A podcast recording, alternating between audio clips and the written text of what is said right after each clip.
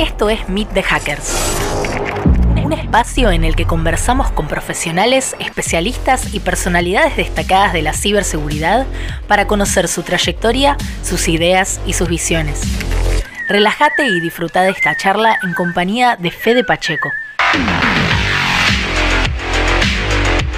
Meet the Hackers. Señoras y señores, bienvenidos, bienvenidas a otro capítulo de Meet the Hacker. Estamos acá con el señor Fernando Gond. ¿Cómo anda, Fer? Hola, ¿qué tal, Fede? Buenas tardes. ¿Cómo Buenas Todo? ¿Todo bien vos? Este, espero que estés muy bien. Estuvo, tengo muchas ganas de conversar con vos. Eh, le, voy a contar a la gente que nos conocemos hace un montón de años. Creo que nos conocemos desde la primera ECO presencialmente, pero antes habíamos tenido algún contacto por algún profe en común eh, que tuvimos en la facultad. Así que nada, ahí conocemos un poco este, la, la, ECO Party desde los inicios, etcétera. Así que es, pues, cosas muy divertidas tiene para contarnos Fer.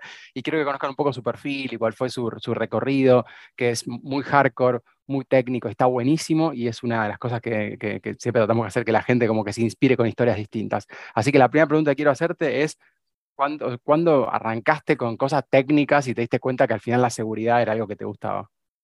Eh, bueno, a ver, yo comencé cuando era niño, cuando era chico, debería tener, no sé, serían ocho años, una cosa así, con una computadora hogareña. Eh, mi abuelo nos había regalado, era una Talent MSX de PC200, que eran, si bien eh, creo que eran compatibles con las Commodore 64. Eh, bueno, fue una maravilla ver eso, ¿no? por un lado, podías, digamos, tuve mi primer contacto con los videojuegos, ¿no? Los jugabas en esas computadoras y con esa computadora te venía como un manual de usuario que básicamente era como un diccionario de todas las instrucciones del lenguaje BASIC. ¿sí? Entonces tenías, no sé, CLS, print, input y demás. Y estaba bueno en el sentido que te daba como un codiguito de ejemplo para cada una de las instrucciones.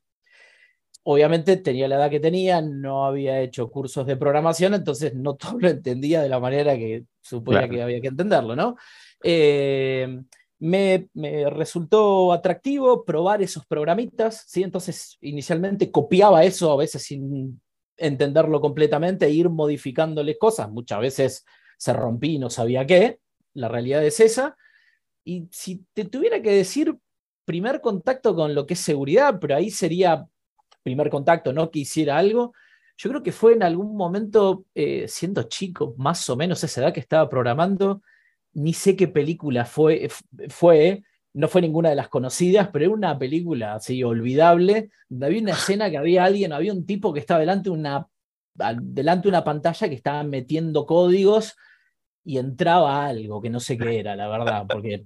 Eh, y algo de eso me maravilló, de hecho yo sé que eh, después de ver esa película, que no tenía mucho sentido, pero me acuerdo de hacer programas en Basic, donde dibujaba, eh, como decirte, un teclado en pantalla el código obviamente era una tontera, ¿no? O sea, te pedía por input que ingreses un código y si le pegabas al código, que era el que yo sabía, obviamente, era como que entrabas y te ponía algún mensaje en pantalla, ¿no? No, sé qué, cuánta lógica tenía, pero eso es lo que hacía. Y después, eh, con eso empecé programando, básicamente. Eh, en determinado momento pasé a eh, aprender Assembler de x86 porque, viste, había escuchado de lo que eran los virus y me da curiosidad.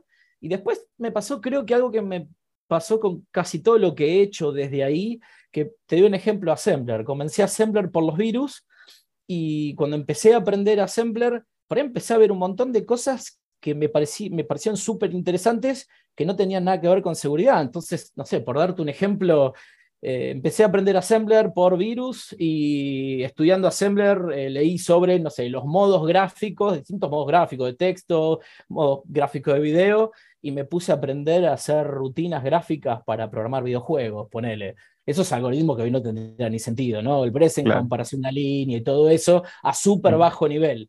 Y en algún momento switché de vuelta lo que era eh, seguridad, ¿no? Para hacer cosas como la típica, ¿no? Programas residentes, virus que infectaban el sector de, arranque y todo eso. Y lo mismo me pasó, por ejemplo, con el área de redes. Me acerqué a las redes porque era como que, bueno, me daba curiosidad, viste, los ataques que así, se hacían a través de, de, redes. Y por ahí leyendo sobre cosas de protocolo, no es que me dejó de interesar lo que era seguridad, pero veía un montón de otras cosas que eran a bajo nivel técnicas y Mm. no todas necesariamente que tenían que ver con seguridad. Entonces, por ahí me iba a áreas, yo he hecho un montón de cosas en el área de ponerle protocolos de comunicaciones que no son exclusivamente de seguridad, muchas tienen que ver con performance, arreglar problemas, y después por algún modo u otro volvíamos de vuelta y eh, aplicaba ese conocimiento que eh, había adquirido sobre cosas así súper bajo nivel, ahora sí aplicado a, a cosas eh, de seguridad. Muy bueno, muy bueno. Y esa, más o menos el tema del assembler, ahí qué edad tenías más o menos, ¿te acordás o en qué época de, estu- de estudiante? Sí, a- Assembler, eh, mirá, yo tenía 12 o 13 años. Ah, Eh, porque, me, porque me acuerdo que era un lío, porque el primer libro, ahora estamos hablando que, a ver, obviamente no tenían internet ni nada por el estilo, ni conectividad a red de ningún estilo, y Claro. conseguí una fotocopia de un libro que me acuerdo que lo había escrito Peter Norton, ¿qué año el diablo? En una, la fotocopiadora de UTN de Aedo. Que alguien me dijo que había una fotocopia del libro ahí, hoy yo creo que nadie Claro. puede fotocopiar nada, pero en ese momento era.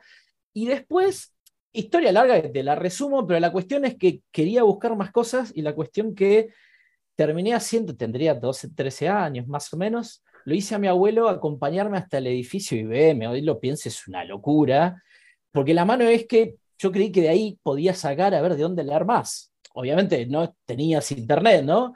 Claro. La verdad no me acuerdo qué carajo hicimos, fuimos con mi abuelo ahí, preguntamos, alguien nos pasó con un teléfono de alguien ahí adentro, que no sé ni quién era, y esa persona me redirigió a las librerías Cúspide, Bien. que en ese momento te podías pedir libros por encargo, estamos hablando Claro. a principios Claro. del año 90, hoy Claro, internet, ¿no? Y ahí me encargué un libro de una editorial de Rox, Grox Press, que era una editorial escrita por unos rusos, que tenían dos, dos libracos grandotes de, de Assembler, y ahí fue como, bueno, ahí había un montón de información, digamos, ¿no? Un montón Mm, de info. Es muy temprano igual esa edad para un assembler. Yo, estaba, yo pensé que había arrancado temprano y fueron tipo 16, 17, pero o sea que ya está, es muy temprano. Así que buenísimo, porque Sí. mucha gente, mucha gente como que arranca temprano na- na- más naturalmente, pero con algo tan heavy, tan cerca del hardware, eh, no era tan probable, ¿no? Sí, a ver, yo te, te- te soy honesto, no es que es como que, no sé, se dio. A ver, aparte Claro. había otra cosa, cuando la gente que programaba, que yo nunca lo hice un nivel súper bueno, supongo que por la edad que tenía y después pasé a otra cosa, pero cuando vos tenías esas máquinas, las que se llamaban computadoras hogareñas, cuando vos tenías que hacer cosas que tenían que funcionar bien, tenías que morir en hacerlo. Pues yo he hecho, he querido hacer animaciones con las Claro. funciones de Basic y eran Claro. otras, digamos, tu celular son 80 de esas máquinas, ¿no? Entonces, claro. a veces la gente moría en Assembler, no por decir, eh, viste, quiero, voy a craquear o voy a hacer lo que Claro. fuera, sino que era todo tan lento que no andaba nada si no lo hacías en Assem- Assembler determinadas cosas. Y ahí Claro. en aquel momento, eh, el, el primer interés por el Assembler fue, sí, como te digo, por lo de los virus. De algún lado fue, los virus se hacen en Assembler y había Claro, ahí. Y aparte, bueno, como todo lo de esa época, ¿no? O sea, la información te llegaba a algún lado, no, no, no es que voy a internet y busco que voy a Stack Overflow. No, Claro, claro, totalmente. ¿Y en qué momento empezaste a conectar con algún grupo, comunidad, colegio, facultad? O sea, ¿cómo, cómo fue de que dejaste de estar solo vos, el, el chico con el libro, a pasar a encontrar a alguien a quien preguntarle o lo que sea? Mira, te- creo que tenía un flaco amigo en el colegio secundario que no me explicó nada, pero me dijo que eran las BBS y este chico tenía lo que se llamaba un point en Fidonet, que mm, no lo debe ubicar mucha gente, pero era una red de mensajería tipo antes de Cristo, ¿no?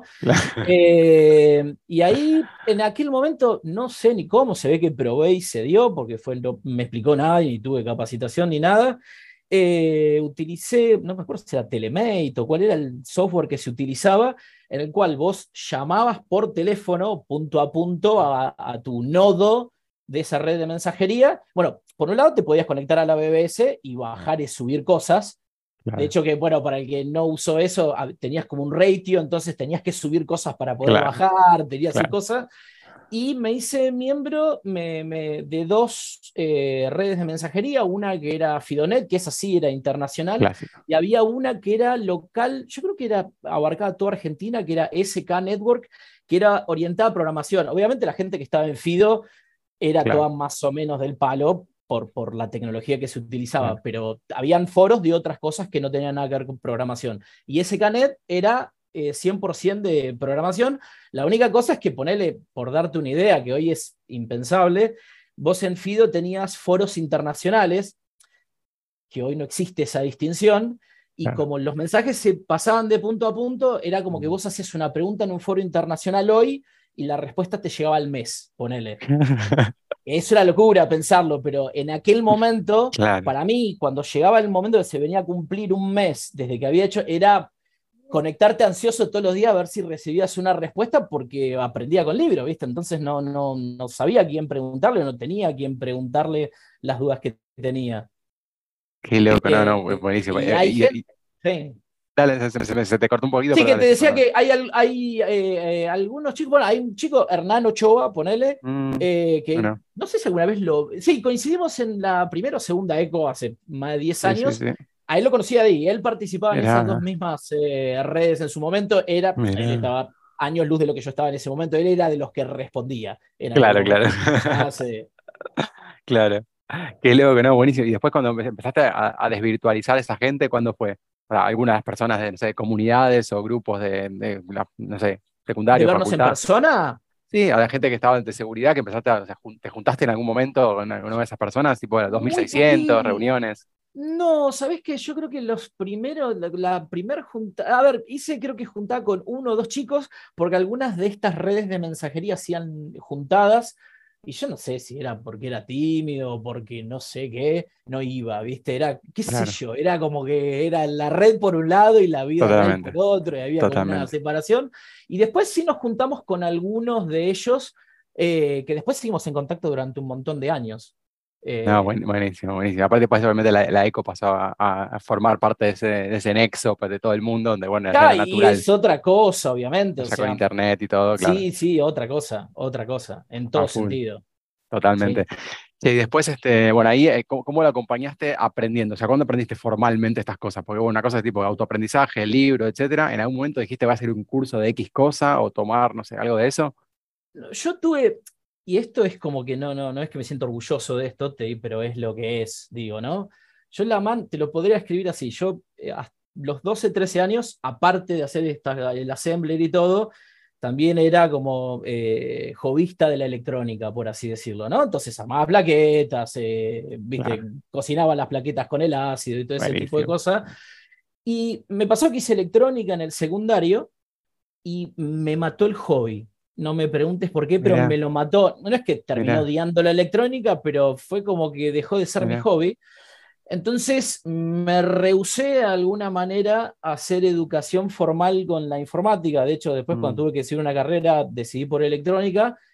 Va a sonar medio gracioso, pero tenía miedo que la educación formal me matara el único hobby que me, quedaba, que me quedaba y así está muerto porque no tenía otro, básicamente. Entonces, lo que es eh, todo lo que es relacionado con informática, programación, redes y todo eso, autodidaxia, siempre libros. Tengo, mira, acá al lado tengo cinco bibliotecas así que hoy no tendría sentido, pero el libro creo que es lo que más invertido dinero es en libros así, esos importados que te salieron. Claro, claro, totalmente. ¿Ah? Buenísimo. Y después, ¿en cuánto empezaste a poder meter eso como, ya como profesión? O sea, ¿en cuánto pues, empezaste a trabajar de, ya de seguridad de redes o de algo por el estilo?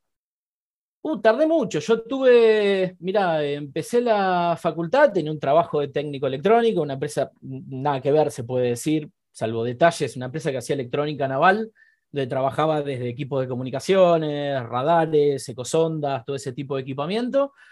Y estuve por algunos años, eh, todo lo que era seguridad y redes era mi hobby, pero el ingreso lo tenía por otro lado, que tampoco era un buen ingreso, pero bueno, era el ingreso que tenía.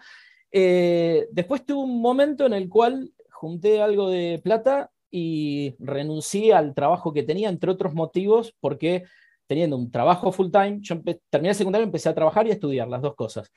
Eh, y claro, teniendo un trabajo full time y teniendo una carrera como puede ser ingeniería, no me daba el tiempo para aprender por autodidaxia, entonces sentía que nunca iba a aprender esas cosas que yo quería aprender. Bueno, junté algo de plata, eh, estuve unos dos años más o menos estudiando así por mi cuenta, o sea, aparte de la carrera, todas cosas de, eh, seguridad, redes y todo eso. Tuve el intento, si se quiere, fallido, que cuando ya había, viste, estudiado bastante por mi cuenta, dije, bueno, quiero hacer experiencia ahora. Entonces entré a mandar currículum, o sea, te un paréntesis, cuando me veía mi familia encerrado, estudiando libros, que, viste, filtraban info, no, mi hermano está estudiando tal cosa, llegaba el retorno que era, tu hermano se va a cagar de hambre, acá no hay laburo de eso en el país. Y yo tenía la esperanza como que, viste, que no fuera así, tampoco tenés la certeza. Bueno, cuando tuve dos, tres años estudiando así, eh, dije, bueno, quiero hacer experiencia, entré a mandar currículums y literalmente pedía trabajar gratis, o sea, ni viáticos ni nada, y literalmente en todo lugar donde me ofrecí me dijeron que no. Lo cual eh, era, eh, digamos, no era la cosa más grata, porque por un lado te venían diciendo hace dos, tres años que te ibas a morir de hambre y ahora proponías que querías trabajar gratis, ni siquiera por viáticos, y te decían que no. ¿Por dónde se te ocurra? Eh, tiene currículum por universidades, organismos de defensa, donde fuera. Así fue, la respuesta fue un no, y después tuve, tuve una segunda cosa fallida, se puede decir esto, te lo cuento porque es medio a veces eh, yo creo que la única cosa que pasé en limpio que tiene que ver con la insistencia, ¿no? Eh, mm. que si uno hubiera abandonado, viste, ante el primer cachetazo, no hubiera avanzado. La siguiente cosa que me pasó era, estando estudiando para finales, se me viene la idea de cómo hacer un ataque de redes, ¿sí? vinculado con algo así bajo nivel de protocolos. Claro, está típica momento de rendir finales, digo, bueno, termino de dar el final y me siento y lo analizo. Y tuve tanta mala leche que cuando termino de dar el final, un tipo publica exactamente lo mismo. No no te voy a decir la vena y el veneno que me corrió, me insulté a mí mismo en 80 idiomas, no puedo ser tan idiota y bla, bla, bla, bla. Y bueno, yo que soy medio obse, me dije a mí mismo, si por alguna casualidad de la vida en algún momento se me llega a cruzar alguna idea de la cabeza, tiro al diablo todo lo que estoy haciendo y me focalizo en eso. Bueno, pasaron 7, 8 meses, sucedió, se, se alinearon los planetas, no sé qué, tiré al diablo todo lo que tenía, dije, no me puede pasar una segunda vez, Ahí reporté esa vulnerabilidad a lo que era el CISER de Reino Unido. Eh, la respuesta de ellos fue eh, genial, o sea, se, comportaron súper bárbaro. Eh, los ayudé en el proceso de disclosure como, fueron como seis meses más o menos, porque la, la, vulnerabilidad no era compleja, era algo como que la gente que andaba más o menos en el palo lo conocía, pero nunca se había solucionado y afectaba a un montón de vendors, IBM, Cisco, Microsoft, Juniper, todo el mundo. Entonces, hasta ese momento había sido el proceso de disclosure más complejo, si querés, por la cantidad de partes que involucraban. Eh, eso fue, lo hice gratis a Honorem, si querés, por 6, 7 meses. Y cuando se hace pública la vulnerabilidad, me ofrecieron laburo de consultoría lo cual hay una la ironía, si querés, del caso es que yo me había ofrecido elaborar gratis para un organismo de defensa de mi propio país y no lo pude hacer. Y en menos de un año más tarde me estaba, estaba trabajante por dinero para un organismo de defensa de otro país. Ah, buenísimo. De nuestras vidas. Bueno, y ahí eh, una cosa llevó la otra, ¿no? interesantísimo. ¿Eso qué, año fue más o menos? ¿2000 y monedas? Esto 2004. Año 2004. Genial. Genial. Y después, después de ese momento ya el laburo ya empezó a fluir un poco más, supongo, ¿no? Ya estaba gente te conocía, publicaciones, ¿bla? O, también se, se te, trababa. No, yo tuve, gracias a Dios, tuve eh, con. Eh, yo trabajé haciendo consultoría para dos organismos de Reino Unido. Era el mismo organismo que después se reestructuró y pasó a ser otro. El primero era NICE, que era National Infrastructure Security Coordination Center, que luego pasó a ser el que existe actualmente, eh, Center for the Protection of National Infrastructure. Y para ellos trabajé, date una idea, desde fines de 2005 hasta el 2012, donde eran contratos aprox anuales, ¿no? Mm, Con huecos en el medio. Pero, a ver, yo estaba acostumbrado, digamos, cuando estás acostumbrado a eh, a subsistir con poco, eso ya era la panacea por más que no lo fuera. ¿Me explico? Entonces yo había tenido, digamos, periodos de desempleo, periodos de, no sé, estar en un grupo de investigación de UTN que tipo la beca era que si me compraba no sé, como decir, te salía dos veces y ya mi, cuenta estaba en rojo. Entonces, ya eso ya era otra cosa, ¿no? Era para lo que yo veía. Y eso fue, hacerte la idea, de 2005 a 2012 aprox, y desde el 2012 en adelante, el punto de inflexión para mí fue el trabajo que hice para esta gente, o sea, fue un punto de inflexión, literal. Y en todo sentido, en, eh, en, el tipo de trabajo que hacías, en el impacto del trabajo que hacías, porque el impacto era directo, hacer cosas que, te doy un ejemplo, yo para esta gente de Reino Unido hice lo que fue el primer eh, análisis exhaustivo de seguridad en IP versión 6, que eso llevó a un montón de cambios que vos ves hoy en día en las especificaciones. Vos usás un Linux, una Mac o lo que fuera, y hacen cosas que yo había diseñado, si querés, en, en, ese periodo. Que no porque las, no, no, estoy, no estoy ni diciendo ni implicando que sean cosas eh, así locas, pero sí con algo que vos decís, ah, pucha, esto que hice tiene mm. un output concreto, ¿no? Porque a veces vos podés hacer un, si querés, un research, una ingeniería de algo que quedó en un paper o en una presentación, pero nunca se plasma en algo cotidiano. Y de ahí pasó cuando terminé de hacer consultoría para ellos, porque bueno, hubieron cambios de gobierno y qué sé yo qué cosas, se reestructuró de vuelta el organismo y demás. Eh, comencé a hacer consultoría para Huawei de China y ahí me lancé a hacer consultoría de forma privada también. Eh, entonces se abrieron otras ramas, por así decirlo. Claro, claro. Entonces, claramente tardaste en encontrar eh, como la, estabilidad, por alguna, por así decirlo. Probablemente hace unos años era, creo que todos pasamos por lo mismo al principio, especialmente, ¿no? Sí, sí. Y de hecho, a ver, la consultoría, eh, al menos cuando vos la haces sin tanta estructura, la mm. estabilidad es un poco de que pegás un trabajo bueno y te haces un colchón con eso que te cubre mm. hasta que pegues el siguiente contrato, digo, ¿no? Eh, hay otros que tendrán otra suerte, pero más todavía cuando vos trabajás en áreas que son nicho. ¿Qué te digo con esto? Por ahí si vos te dedicas a hacer pentest y por ahí tiene otro throughput, ¿no? De que lo pide todo el mundo. Ahora, yo me lo que más me he dedicado es a hacer análisis de seguridad de protocolo de comunicaciones que no viene la empresa acá al lado a pedirte eso. No son tantos los organismos, o sea, son algunos organismos o algunos vendors grandes que te pueden pedir eso, no tanto más. Claro, claro. Sí, ahí ya incluso te empezaste a conectar con gente, me imagino, ya IETF, organismos y gente que está mucho, otro perfil, ¿no? Claramente, está, está buenísimo también. Sí, a ver, algo que esto es de vuelta, eh, todo depende obviamente mucho de la perspectiva de cada uno, de los objetivos de cada uno y demás. Digo, por ahí hay gente que se aproxima a esta especialidad o a cualquiera de las especialidades relacionadas, simplemente como una, si querés, por, por la, la, cantidad de, posibilidades de obtener un trabajo, que es válido, ¿sí? Yo la realidad es que más bien era, un, si querés, un jovista que disfrutaba el tema y, es, y eso se transformó en un trabajo, es como el flaco que el pibe que juega al fútbol y se la pasaba jugando al fútbol el fin de semana y terminó un equipo profesional, ¿no? Más o menos lo mismo. O sea, quiere decir, el disfrute viene por otro lado. Después, como todo trabajo, siempre hay cosas que voy a decir, mm. bueno, esto si no fuera un laburo no lo haría. Pero Lo que, a lo que iba es que mucho de la retribución en, en el sentido personal fue, por un lado, de hacer cosas que terminaban implementadas en sistemas que yo utilizaba. No sé, hace un mes atrás iba a configurar un Linux y había algo que era exactamente como lo había estandarizado yo. No le importa a nadie eso, ¿no? Pero para mí era una satisfacción.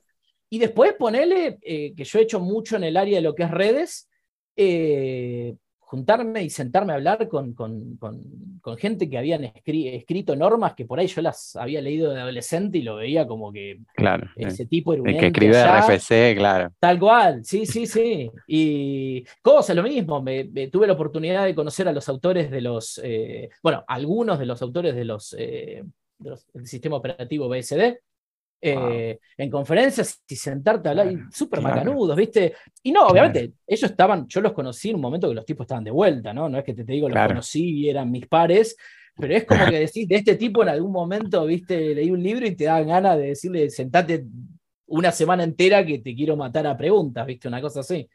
Totalmente, totalmente. No, me encanta, me encanta eso y está bueno para que se visualice también en perspectiva. Ahora por ahí, que es más obvio cuando uno ya hizo el recorrido, mira para atrás y todos dicen, ah, bueno, sí, pero vos eras grosso, sabías hablar, es la cuestión del momento, pero en el momento uno se siente inseguro, no tiene laburo, etcétera, así que no es tan fácil. Y eso me parece que es parte de lo que, lo que queremos comunicar a veces, ¿no? Que a la gente que está arrancando, y ahí quiero meterme en un tema un poco más delicado que ya hemos conversado, hemos discutido en reuniones entre nosotros informalmente, em, que es el tema de la gente que está queriendo arrancar con esto desde el lado del aprendizaje, ¿no? De que se quieren meter y encuentran una barrera de entrada, que en principio es la dificultad, el conocimiento, etcétera. ¿Cómo ves vos a ese, perfil? ¿Qué, ¿Qué, es lo que más le cuesta? ¿O por dónde le encontrás el por qué no somos muchos más en el ambiente, por ejemplo?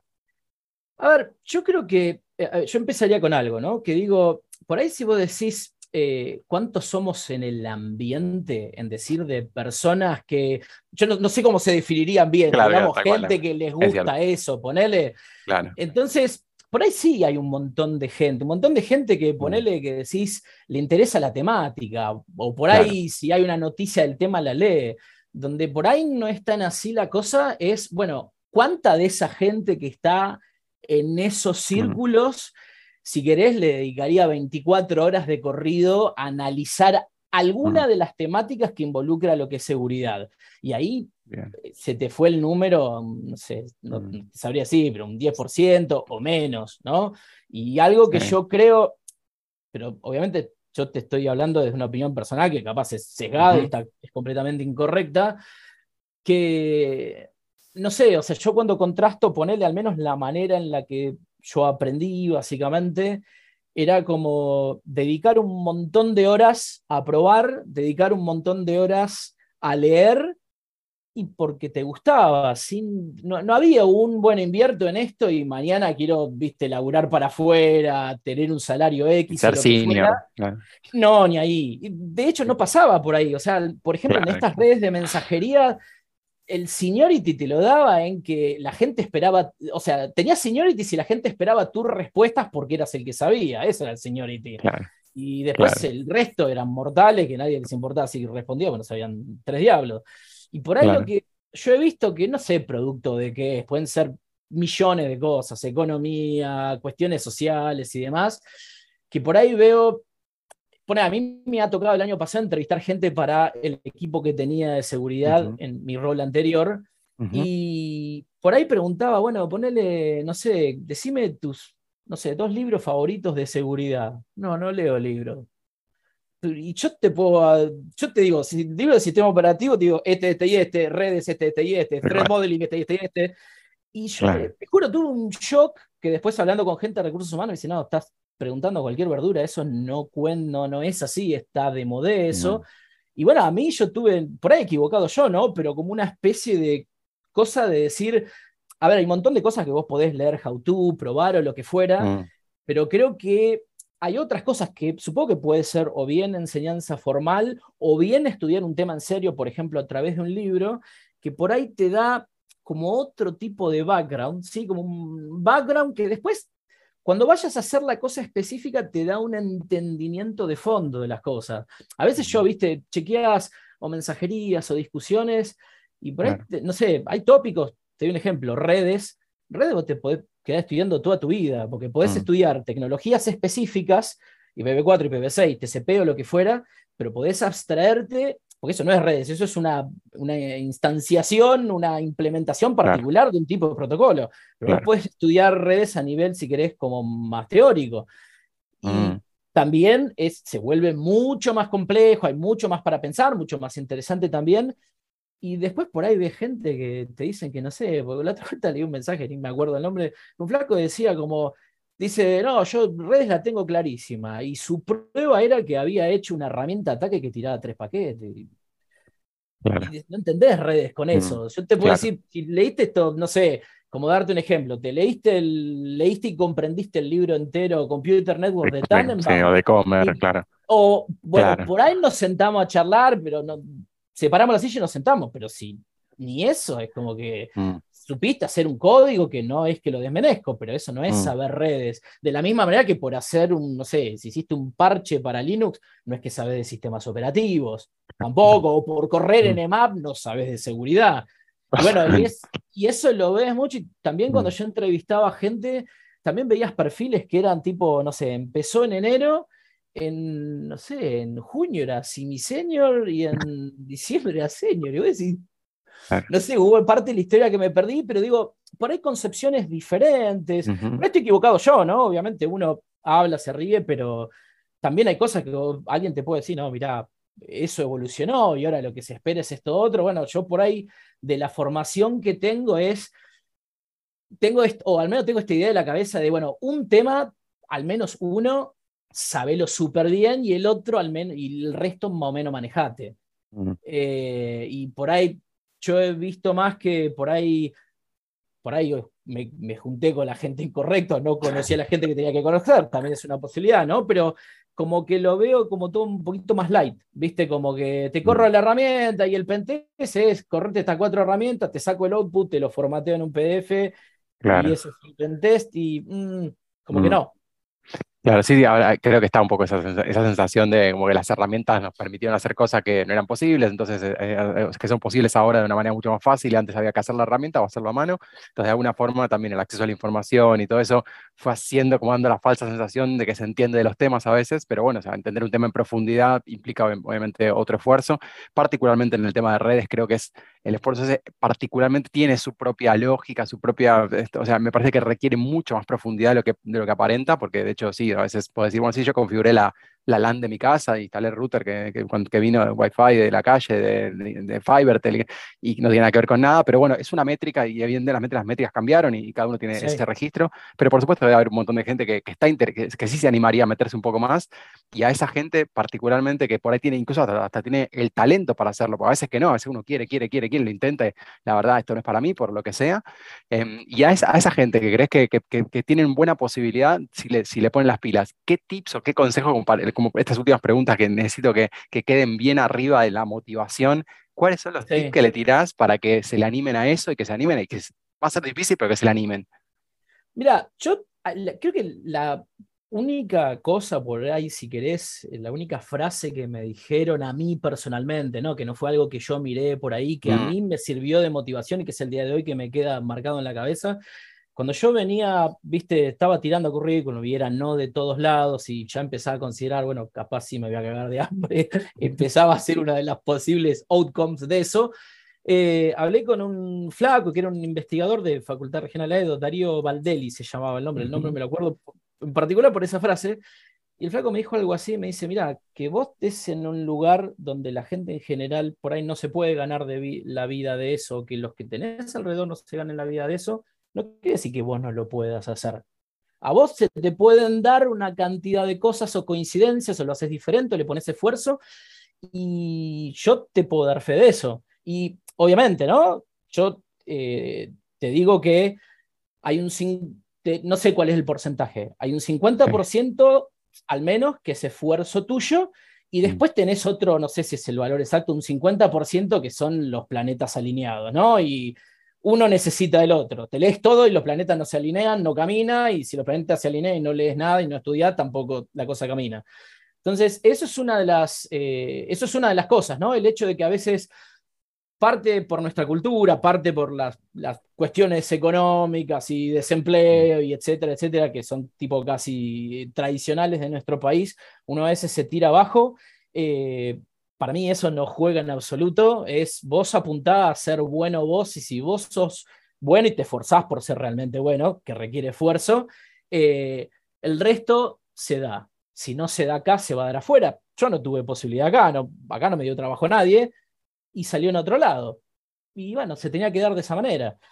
Eso una. La otra es que, eh, como creo yo, ¿no? Yo creo que al menos tuve la suerte de que me apasionaba lo que hacía.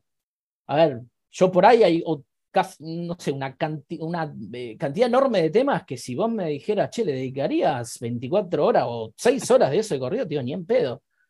Entonces tuve la suerte que le emboqué al área que me encanta, entonces cuando me tuve que quedar 10, 12, yo me he quedado dos días sin dormir, literal, haciendo cosas, y, por ahí más también, y no lo sufría, ¿entendés? Porque era eh, adrenalina, pero no adrenalina, viste, la, el exploit, eso. Yo te digo, cosas técnicos, no importa qué eran. Entonces, eso es como una especie de, ¿viste? De, bendición en algún punto, porque quiere decir que vos no estás sufriendo el proceso de aprendizaje, sino que lo estás disfrutando. Ahí eso te separó del resto, porque sin importar cuál es, lo que disfrutaste es el camino más allá del desenlace. Entonces, si por ahí no hubiera, agradezco, ¿no? Que se me dio así, pero si por ahí no hubiera conseguido trabajo, no me pudiera haber ganado la vida de lo que hoy me gano la vida, así todo hubiera, hubiera disfrutado y no me hubiera arrepentido de aprender lo que aprendí, porque mi objetivo en realidad no estaba en ganarme la vida con eso, sino aprender en esos temas que me gustaban. ¿sí?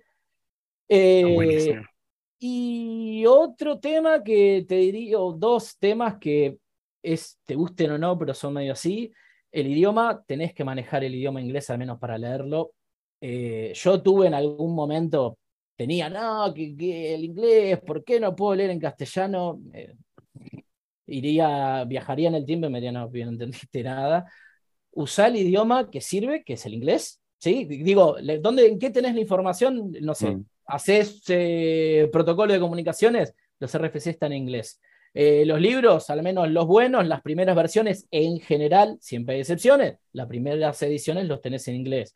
La mayor parte de la documentación está en inglés, entonces es un, es un ámbito, al menos el técnico, seguramente eso aplicará a muchísimos otros, donde creo que hasta te diría que es, yo creo que es mejor inversión manejar mínimamente el inglés que la inversión que puedas hacer en algo técnico, porque el idioma si bien no vas a trabajar de inglés, de hablar inglés, pero eso te abre un montonazo de puertas, te abre un montón de fuentes de conocimiento, o al menos no te la cierra.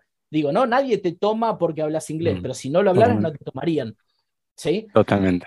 Y después lo otro, eh, yo una vuelta, que esto te lo digo por, por la pregunta que me hiciste, una vuelta, me acuerdo, tuve una, eh, creo que de los pocos profesores en la universidad que me, viste, dije, che, qué bueno haber tenido este profesor, tuve una profesora en, en álgebra y geometría analítica, materia que odiaba previo a ella y terminé amando luego de, de, esta profesora, un cráneo, explicaba bien y todo. Y una vuelta, le, eh, como le pregunté, como, cómo, digamos, cómo la cosa eh, evolucionaba para que vos pasaras en algún momento de leer y aprender a ser vos el que produjeras conocimiento. O sea, en mi cabeza era, bueno, pues si yo leo libros, eh, en algún momento estudié todo lo del libro y ahí quedo. Ya me leí todos los libros, ya no hay más. Entonces, la, si querés, la sugerencia es, por un lado, buscarte buenas fuentes de conocimiento. Yo soy pro libro, por así decirlo. Para mí hay, si vas a aprender TCP/IP, hay un par de libros que no podés dejar de leer, idem Thread Modeling, idem Internals de Unix y demás. Después los detalles buscarlo donde quieras, pero eso los tenés que tener. Y después probar, porque donde vos, o sea, yo creo que donde vos lográs, si querés producir conocimiento nuevo, es decir, no repetir aquello que leíste, que eso era conocimiento existente, sino producir conocimiento nuevo, es cuando probas cosas, ¿sí? Estás probando a alguien que no probó, te vas a encontrar con problemas que alguien no se encontró, entonces vas a tener que buscar soluciones a un problema que, alguien, que nadie lo había encontrado antes. Y en eso es donde vos ves eh, la posibilidad de crear conocimiento nuevo, por así decirlo. No sé, llevado a un ámbito de estandarización, como yo terminé escribiendo un montón de RFCs, porque estaba probando cosas y probaba, probaba, che, esto no anda así. Entonces, bueno, toca arreglarlo de alguna manera y ahí tuviste que idear algo que después se terminó por ahí estandarizando y hoy hay gente que lo lee para aprender, ¿sí? Pero fue producto de aprender, no es que tipo estaba, viste, me cayó la manzana en las cabezas, eso le, pasa a gente elegida. En los mortales estamos sentados, viste, en la silla 80 horas, las puteadas de que no anda, y en algún momento, con un poco de suerte, te viene la lamparita y después pulís un poco esa idea y ahí es donde generas conocimiento, por así decirlo. Espectacular. Pasaste por una cantidad de puntos Buenísimo, posta, espero que le, recomiendo a la gente que vuelva a escuchar, porque ahora, con la información esta, volver a escuchar lo que hablamos al principio, también se reconfigura un poco con la, historia y vos saliendo a buscar esa información que estaba limitada de alguna manera por el libro, así que está espectacular, así que les recomiendo que vuelvan a escuchar esta conversación. Em, yo parte de esto este, lo conocía, pero me estoy enterando un montón de cosas de, de, Fer, ahora mismo, así que me encanta, y aparte me parece un lindo ejemplo de esto, de pasión, de darle para adelante, etcétera, porque eso es algo que también, por lo menos en, lo personal, veo con, gente que le pasa que a veces lo que le falta no es conocimiento técnico, es como decías, es que no se quiere sentar 40 horas a hacer lo mismo, o que dice, no, vea, 40 horas puedo estar, pero no lo quiero hacer, lo cual también está bien, es aceptable.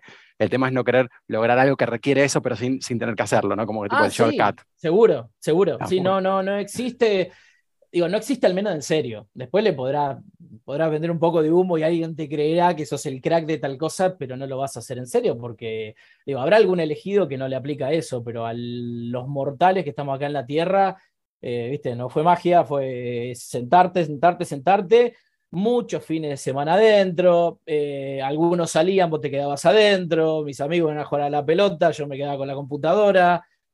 Eh, lo que pasó tuvo mucho que ver con eso, digamos. Buenísimo, está, buenísimo. Y me encanta, me encanta la historia. Tu historia es buenísima, aparte de eso es un crack, te valoro un montón de, los research que hiciste, el nivel técnico que, tiene Fer, le cuento a la gente, es, increíble. Así que me parece que está buenísimo que la gente pueda escucharlo directamente de alguien que la, que, la, atravesó y la está atravesando y ahora está incluso desarrollando algún otro aspecto, nuevas cosas, etcétera. Como que todo es, una, es un, un modelo en construcción constante lo que hacemos en la carrera profesional. Así que por ahí tenemos una conversación dentro de 10 años y nos contás, los últimos 10 años son tan fascinantes como los primeros 10. Así que espero que eso sea así. Y antes, para, para ir cerrando, no quiero dejar de preguntarte eh, si, estás, si te manejas en redes, dónde te puede contactar la gente, etcétera, dónde te puede encontrar desde LinkedIn, Twitter, ¿qué manejas, qué usas? Eh, lo que más uso, te vas a matar de la risa, es el mail, ¿sí? Bien, está muy bien. Una negación con el Twitter, me parece una cosa abominable, la verdad, el Twitter, en todo sentido. Creo que Leo no lo sé ni usar, básicamente. Te juro que entro a Twitter y paso por tres o cuatro cuentas de gente. Tengo, no sé, un montón de gente que sigo, no sé ni para qué la sigo. la detesto como aplicación, pero es como que parece que la información fluye por ahí. Fluye mucho. Entonces te diría mail, mail principalmente, mm. Twitter, el tiempo de respuesta es random y puede ser LinkedIn también. Bien, ¿querés dejar alguno de esos, eh, alguno de esos eh, LinkedIn? Tu LinkedIn te encuentra como tu nombre y apellido directamente. Eh, sí, Fernando Gont, todo junto, y mi mail es fernando como mi nombre, arroba gont.com.ar, gont es mi apellido, G-O-N-T. Excelente, muchísimas gracias por esta conversación, Fer. Nos vamos a ver pronto, así que te mando un abrazo grande y nos vemos la próxima. Abrazo para vos también y para todos. Bye bye. Esto fue Meet the Hackers. Condujo Fede Pacheco. Si te gustó la entrevista, compartila en tus redes, difundila entre tus contactos y seguinos en Spotify. Ah, lo más importante, no te pierdas el próximo episodio. Para saber más sobre Ecoparty, visita ecoparty.org o seguinos en arroba ecoparty en todas las redes sociales.